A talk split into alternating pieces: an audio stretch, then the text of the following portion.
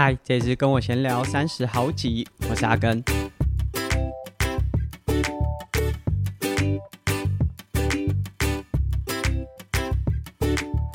那在前面两周的节目呢，我们都在和大家分享我的新书《出发吧，小铁人》和合作的绘者杰诺米啊，除了有对谈了这个创作的过程，那也分享杰诺米的个人故事。其实我觉得蛮精彩的，就包含很多听众听完之后也觉得，哇，杰诺米真是一个神奇的人物。呃，对他有产生非常多好奇。那也听说杰诺米也有收到呃其他 podcast 的邀请，那即将要上到节目。呃，无论是分享他的创作过程，或是他个人故事。那其实我觉得杰诺米他不管是在自己的这个杰诺米腿抽筋的粉丝专业上面，或是他的日常生活，其实很多东西都很有趣。大家如果有兴趣，都可以持续的关注。那说真的，我们已经前面两周都在讲绘本。但这周我们还是会持续的和大家分享这个绘本，那可能会从我自己的这个角度，因为过去两周可能大家都是从呃我们两个的对谈，或者是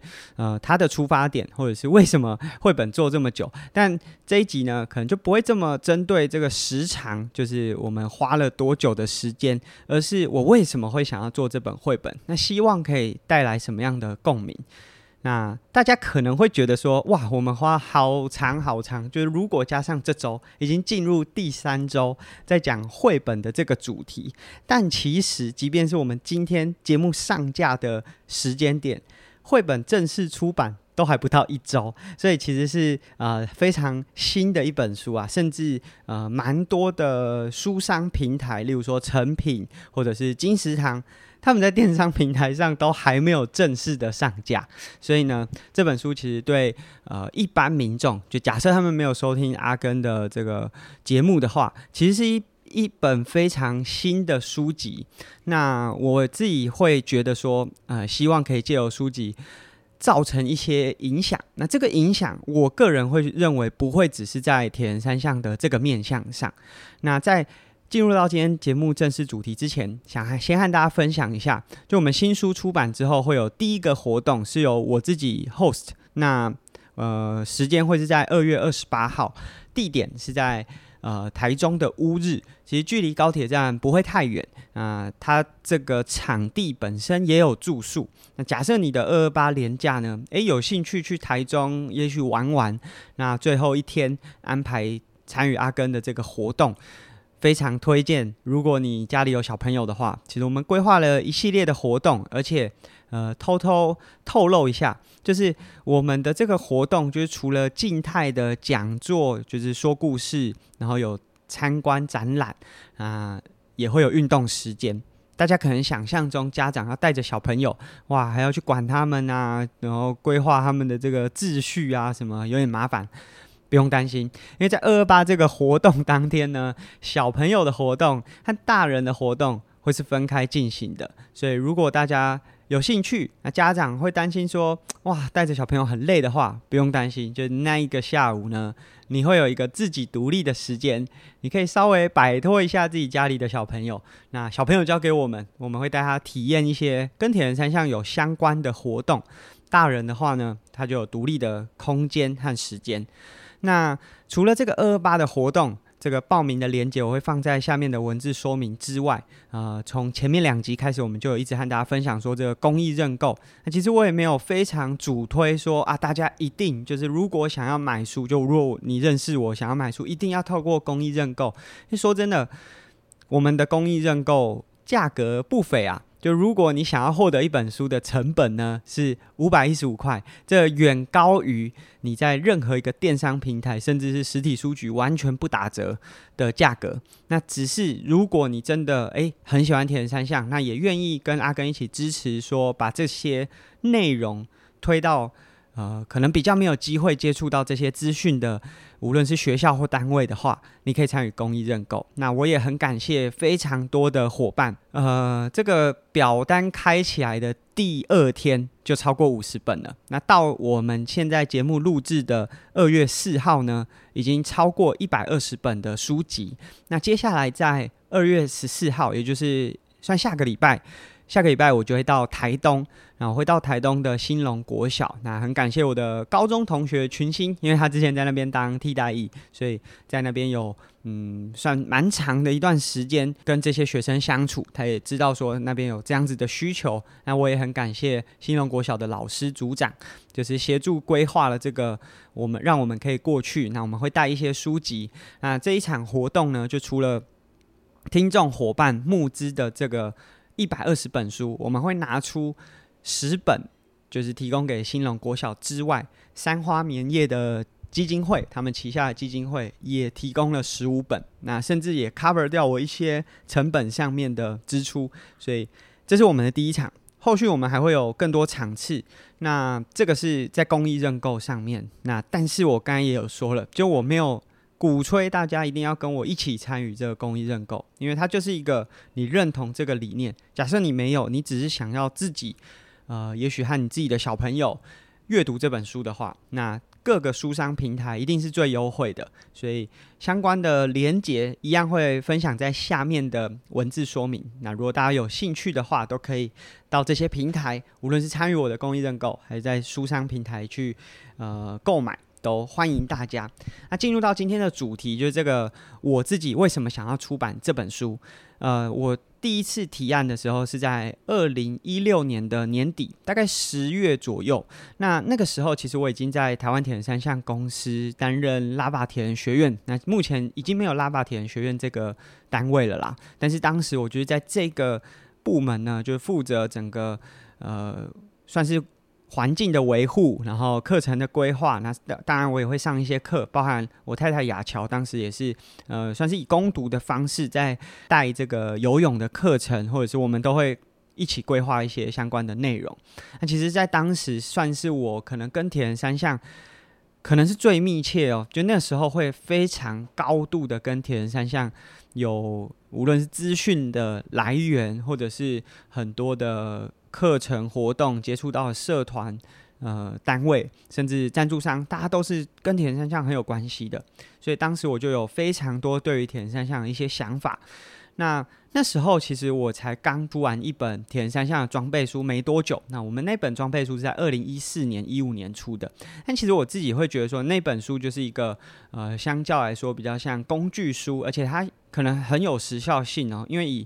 这种器材三年一小改，五年一大改，其实现在那样子的装备书已经没有什么太多可参考的依据。当然，车还是车，跑鞋还是跑鞋，呃，转换的装备或者是例如说防寒衣，这些都还是一样。可是有很多的科技，在这个可能五六年甚至将近十年的时间，已经有非常大的改变了。所以，其实它是一个很有时效性的书籍。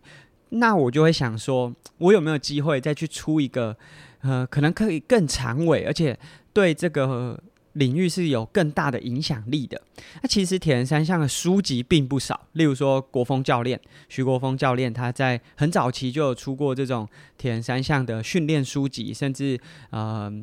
这个何鸿文哇，他们也有铁人三项训练圣经，那也是非常棒的一本书。就包含我自己刚开始接触铁人的时候，也都是从这样子的书籍去消化，然后获得一些自己训练上面的资讯。但说真的，训练的东西真的很硬。那很多资讯，包含训练也是跟装备书这种工具书一样，五年一小改，三年一大改，它可能很多训练的观念也都会有所改变。所以，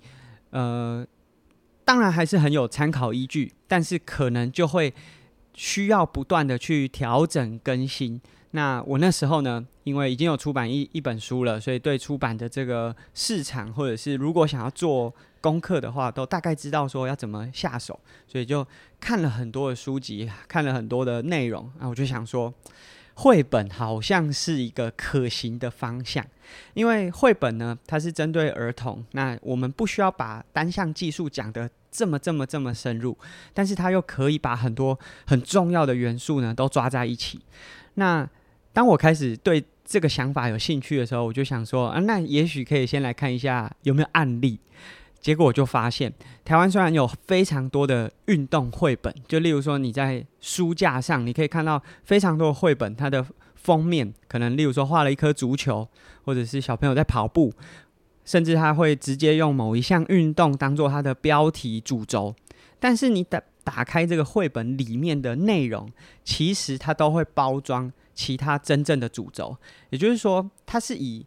运动的皮包装，可能是群体生活的骨，或者是道德。那我个人觉得这很好，就是我们会觉得说。运动它有很多的价值，像我们现在有很多呃，可能出社会的伙伴，他从事运动不一定单纯只是为了追求自己的最佳成绩或者是最佳表现，他可能可以借此有更好的社交，然后认识到更多不一样的人，和他们一起克服更多不同难关的时候，可有更多的成长。这当然是。运动它所带来的一个红利吧，但是如果大家有印象，我们小学或者是呃学生时期都会说五育，德智体群美，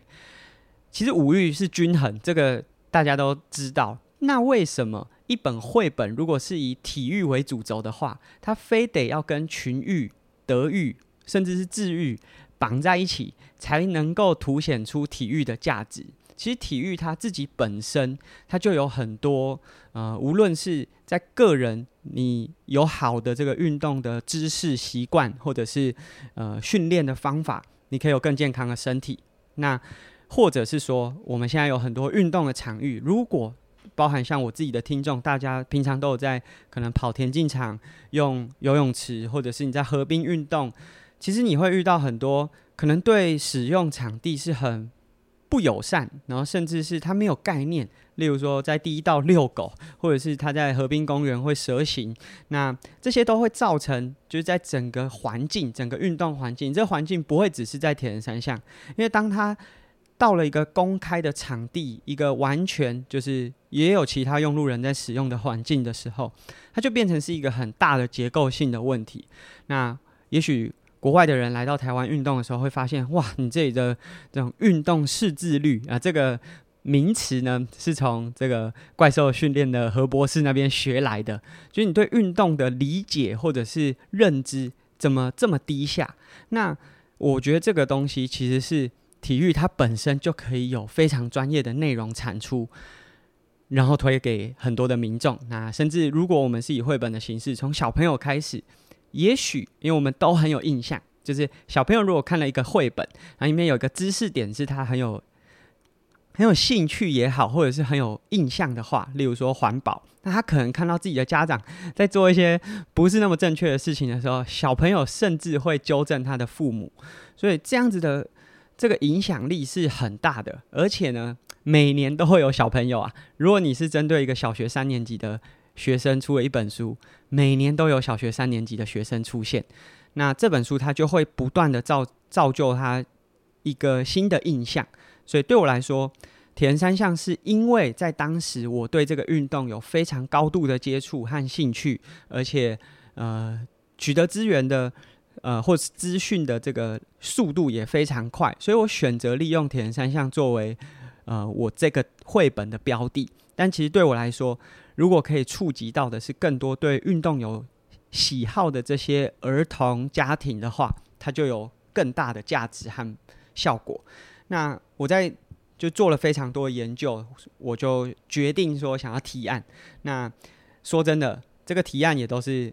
初期靠关系，但是你能不能够提出呃说服出版社把书印出来这件事情，就真的是靠实力了。那怎么说靠关系呢？因为我自己的妈妈，她自己本身，我我自己没有细算啊，但少说她自己的出版物就有超过二十本。那合作的这出版社可能也十间二十间不在话下。所以刚开始我不不太确定说我到底可以找哪些出版社来提案的时候，是由我妈妈引荐我跟。台湾算非常非常大的一间出版社，因为如果是绘本的话，代表这个出版社必须要有童书的部门，因为很多的书商他可能只有针对成人的书籍，甚至他的这个领域，有些书就是以呃这种职涯发展啊，有些是科技啊，有些是科普。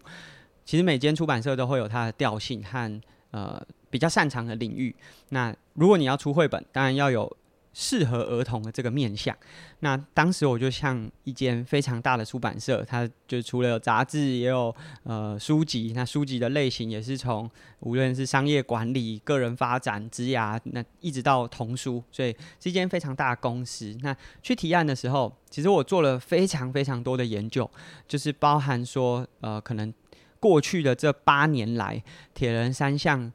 从大铁人到小铁人，它到底呃场次的变化。就是我们希望提出一个佐证，就是希望说证明这个是有市场的，所以那时候也刚好我在铁人三项公司，所以相关的资讯是比较容易可以获得啊，甚至可以问问同事就可以了解。所以当时这个提案的报告里面，除了说介绍我自己，介绍这个书籍的架构，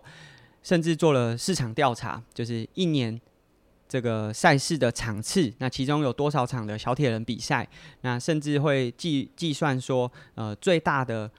一个场次，它的参赛人数会有多少？那小铁人占了多少的比例？当时就是把这些东西都做出来。那其实当时也会发现哦，现在的小铁人可能从三岁就会有，当然他的游泳可能难度不会那么高，就是有点像踩踩水这样子。但是他的年龄层是可以从很小很小开始，然后用滑步车，那跑步的距离不会那么长。那一直到可能小学的这个年纪，那其实在这个年龄层，就从三岁一直到小学可能二三年级吧，其实参与的比例都还算蛮高的，家长都蛮有意愿带着小朋友到铁人三项的会场去投入这样子的运动。那无论他的成绩好坏，当然我们也看过那种很 aggressive 的家长，就是。哇，那个小朋友边跑边哭，但他妈在旁边全力的叫他冲刺，这样子也是有这种家长。但是相对来说，大部分的家长就是保持着一种啊，小朋友有运动习惯很好啊，然后三岁到十二岁，然后发展自己的这个呃身心灵都是很好的发展。但是呢，当这个比赛的年龄开始往上提升，从十二岁到十八岁的时候，整个参与人数就会瞬间下滑。其实，如果接下来三月、四月、五月，可能都有很多铁人三项的比赛，大家也可以观察看看。小铁人其实还蛮热络的，甚至周边的观赏参与度也都很高。可是年龄层稍微大到，例如说国中开始，一直到高中，哇！那个参与的人数就急剧的下滑，那这个当然也是一个社会结构，包含铁人三项的这个运动文化有很大的影响。那甚至像呃很多赛事，从过去有在推二五七五这种半程奥运半程的距离，到现在呢完全以一一三二二六为主轴，这也会造成这个人口上面就是年龄层的一个断层。所以呢，这个是我自己在这个提案过程中。除了我自己有收获，我也很希望说，借由这样子去说服第一间提案的这个出版社。就很可惜的是，最终，嗯、其实他们也觉得故事结构还不错，然后里面有很多知识点。那但是知识点又有点太多了。不过我觉得，如果他们有意愿的话，其实这个都是可以在呃后续故事架构调整的时候，我们逐步的去朝着一个更完整的方向去。提升，但最终他们都觉得可能没有市场，所以最终在二零一六年的十一月，我就收到他们觉得可能没办法，就是对这本书呢，如果要出版的话是没办法，所以暂时有点像是石沉大海。虽然说我可能每过两三个月，我还是会把它打开来，然后看说哪里可以修改，然后有稍微修改一下，可是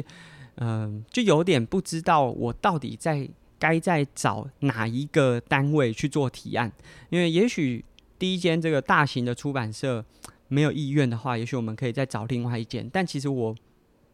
第一次的这个挫折，让我不知道该找哪一间，然后我到底该如何去强化？因为我本来的想象是说，也许这个呃提案一开始他们可能是五成的。信心认为说，嗯，勉强可做，可是故事需要修改。那也许我可以花很多的心力，然后再去思考说，怎么样让大众更容易入口。但是他是完全拒绝这个出版的话，哇，我真的是无从呃去思考说我该怎么进行下一步。那但是我还是就是非常非常想出这本绘本，就是这个整个故事结构。其实呃，在我出版之后，我有回去看了当时的提案，呃。现在这个完整版的故事架构和内容，跟当时提案的大概六成到七成相似吧。就是呃，现在的故事性可能强一点点，就是它比较有一个线性的故事。当时的知识取向其实是有一点多的。那当时就是在这样子的状况之下，有点像是停滞期。虽然我有时候会把这架构脚本拿出来想说修看看，但是想又会想说啊，修了我还是不知道要跟谁提案。那一直到二零一九年，当时就是我的第二本书，就我跟我妈妈出的《孩子经妈妈经》，已经即将要出版，就是我们在国语日报的连载呢，花了大概十周以上的时间，所以已经开始有一些讲座啊，或者是。呃，线下的活动，那也在这个线下活动的时候认识到了幼狮出版社的伙伴。那在聊天的过程当中，他们就觉得，哎，好像可以试看看。那同时，在这二零一九年的时候，我也接到了南一出版社要写《铁人三项》这个单元的教科书的工作，所以等于是我在这个两个面向上面，因为南一当时我要写的是国中。那如果我接下来幼师这边要出版绘本是针对国小的话，其实它就会有一个串联性。虽然是不同的出版社，但是我可以有有点像是一个锚定效应嘛。你把这个国中的架构已经定在那边了，那你可以知道说你要怎么。降阶去做国小的内容，所以其实是很大的加分啦。就是因为写教科书，它是需要很细腻的结构，因为它是要针对学生上课使用的。那当然绘本不能这样做，它需要比较有故事、比较有情感在里面。但是我们就可以利用那样子的架构呢，去思考说我要怎么拆成国小学生适合的内容。所以二零一九年的时候，我就完成了这个绘本的。脚本几乎跟现在就是大概九成五，只是我们最后有补了一个参考资料。参考资料其实很接近大人要看的东西，因为小朋友要看这么多文字，或者是理解那那个内容，可能是相对比较困难一点点的。所以，呃，等于是二零一九年我的文字都已经告一段落了。但其实，在这个绘本的。无论是二零一六年出提案，或者是二零一九年已经获得共识，然后甚至已经签约了，那还是有一个最大的问题，它是绘本。那我不会画画，势必要找一个画家来操作。但其实放眼望去，整个台湾的绘本其实都蛮 Q 版的，就是它的结构。呃，如果大家有在看。这种图文书的话，日本会有很多写实的风格，甚至像韩国会有一些写实的风格，或者是即便它的人物是 Q 版的，但它的很多器材是非常考究，就是它在器材的绘绘制上面是很考究的。但这个前提呀、啊，真的是绘者对这这个运动有没有一定的理解，尤其是如果这本书会有一定的知识性的话，它有很多的细节，例如说。现在的很多伙伴可能已经真的都拿到绘本了，田径场的规格、游泳池的这个配置啊，甚至是呃个人装备，就安全帽啊、单车的这些小细节，它都很需要花时间去呃了解，说这怎么画。呃，我觉得可以举一个例子，就是我们最常在这种大众平台、公开场合看到，就可能有一些。呃，无论是这种保险公司啊，还是大型的银行，他们可能想塑造出他自己的企业文化是很健康的。他可能会去图库买一张可能有人在骑自行车的照片，但是呢，他觉得说，嗯，这个骑车的骑乘的姿势好像呃，如果要放在图面上的话，呃，比例配置上不是这么好，所以他就用镜像翻转的方式，把这整个画面呢。就变成左右颠倒，但它镜像颠倒的过程当中，就会把这个脚踏车的齿盘在错误的一边。那我觉得这个如果在不懂的呃不懂这项运动的人眼中，可能没有感觉。可是当你了解运动的时候，你就会发现，一间上市公司，或者是你已经花了这么多钱，在一个捷运或者是公车上买了一个这样子这么大的广告，结果你。不愿意多花一点点时间去做这个好的修正，或者是买到一张更正确的图，是很可笑的。所以在当时绘者的思考的时候，也会很担心，说他到底能不能把我们想要传递出，就是绘本里面无论是比较故事性或者是知识性的内容，真的画出来。那当时呃，等于是文字在进行的过程当中，其实也都会陆续的在思考说谁最适合画。那其实我脑中一直都有杰诺米的这个想法，但是杰诺米当时就是在上大学，然后其实绘本是需要花比较多的时间去投入的。呃，上上集节目当中，大家也可以知道说，哇，杰诺米在学校其实蛮认真的，就他投入在他自己选择读这间学校之后，他所付出的时间是很。很高的，他不是嗯，我们想象中就是大学混四年的那种读法，所以我也会担心说他有没有办法负荷这个工作。所以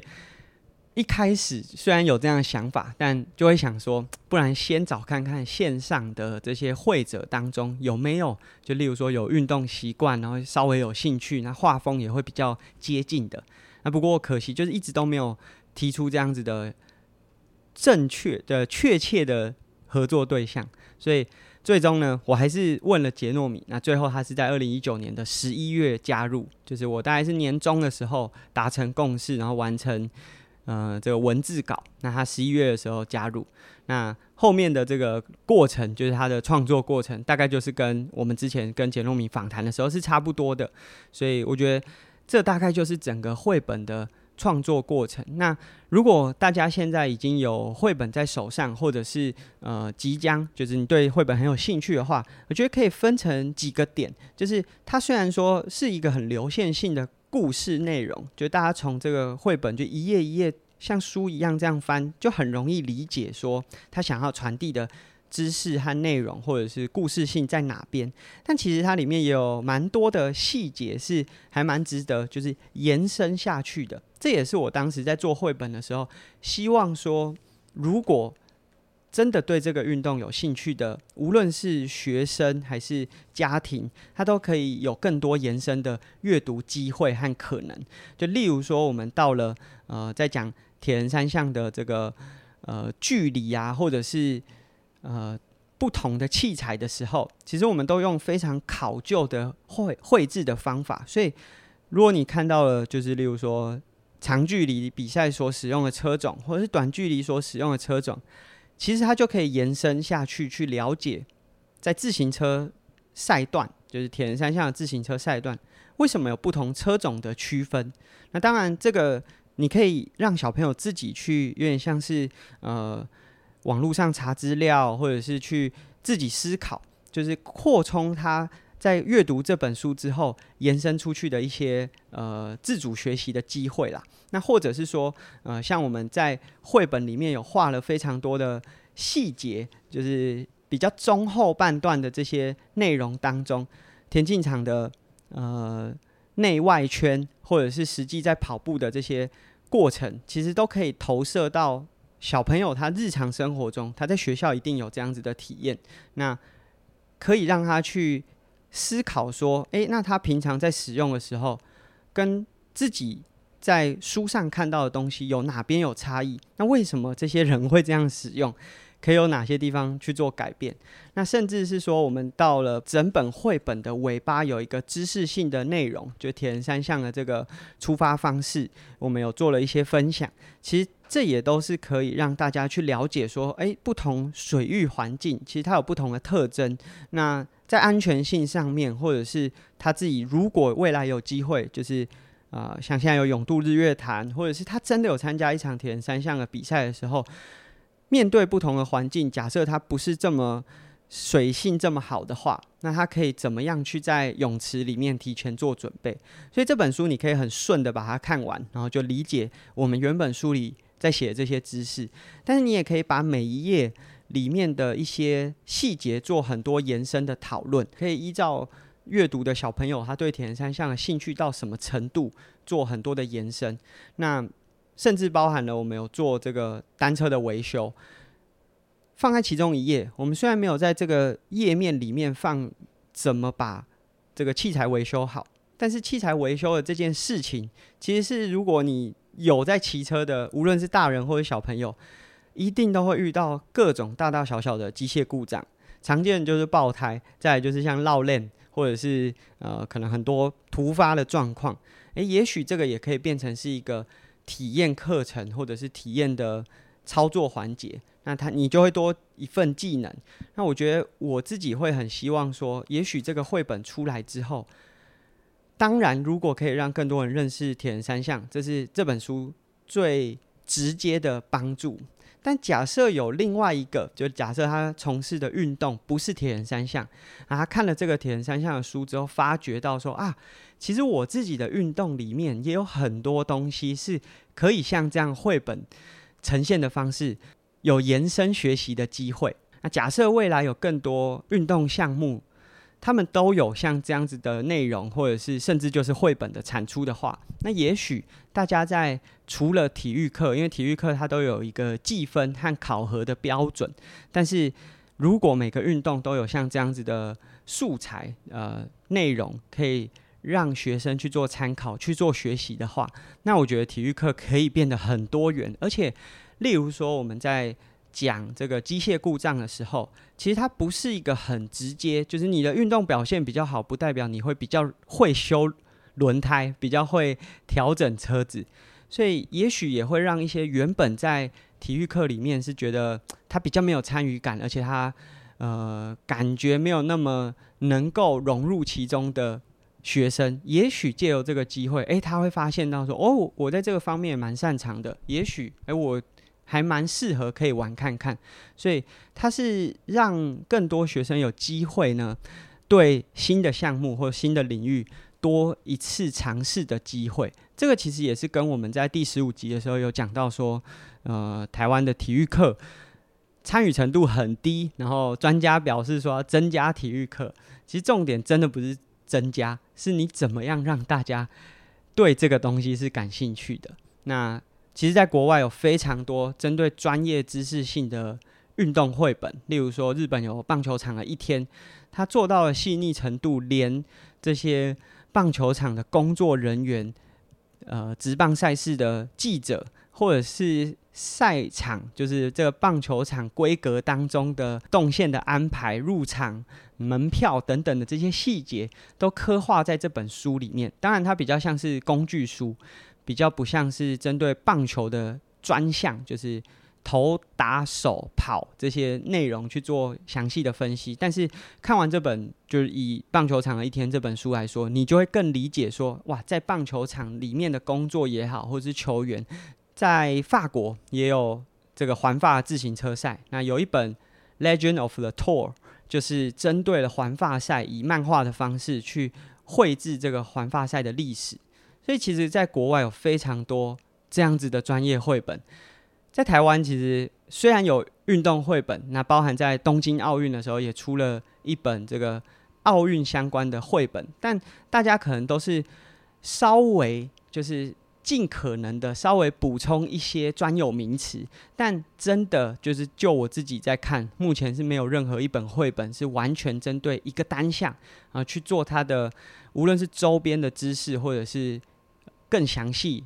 对于这个比赛有进一步的解析。那这是我们今天就就我自己的观点和大家分享。大概从二零一六年到一九年，我从这个绘本的构思出来，那提案失败，一直到真的决定要出版。那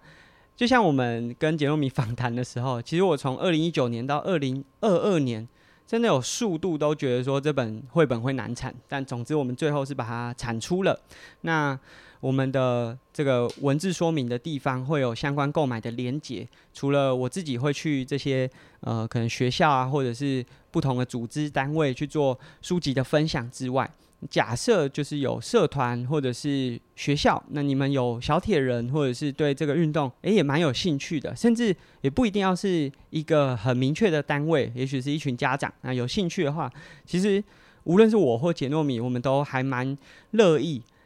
到现场，无论是带着绘本，或者是利用绘本当中的内容，和大家去做一些可能是简单的分享啊，或者是无论是针对绘本的创作，或者是直接针对铁人三项这个运动。那这是今天的单集，我想下一集应该就不会再一直和大家分享绘本的主题，但也许会和大家分享说，就是这个公益认购，我们把书籍用去哪里？那如果大家对我们节目有兴趣呢，可以在 Apple Podcast 或 Spotify 上面给我们评价或者是留言。那我们的订阅赞助方案也持续进行中，我们也我自己也遇到几位就是有参与我订阅赞助的伙伴，就在。真实人生就不是在网络上有遇到他们，那他们也收到了小铁人的绘本，希望大家会喜欢。那我们就下期节目见喽，拜拜。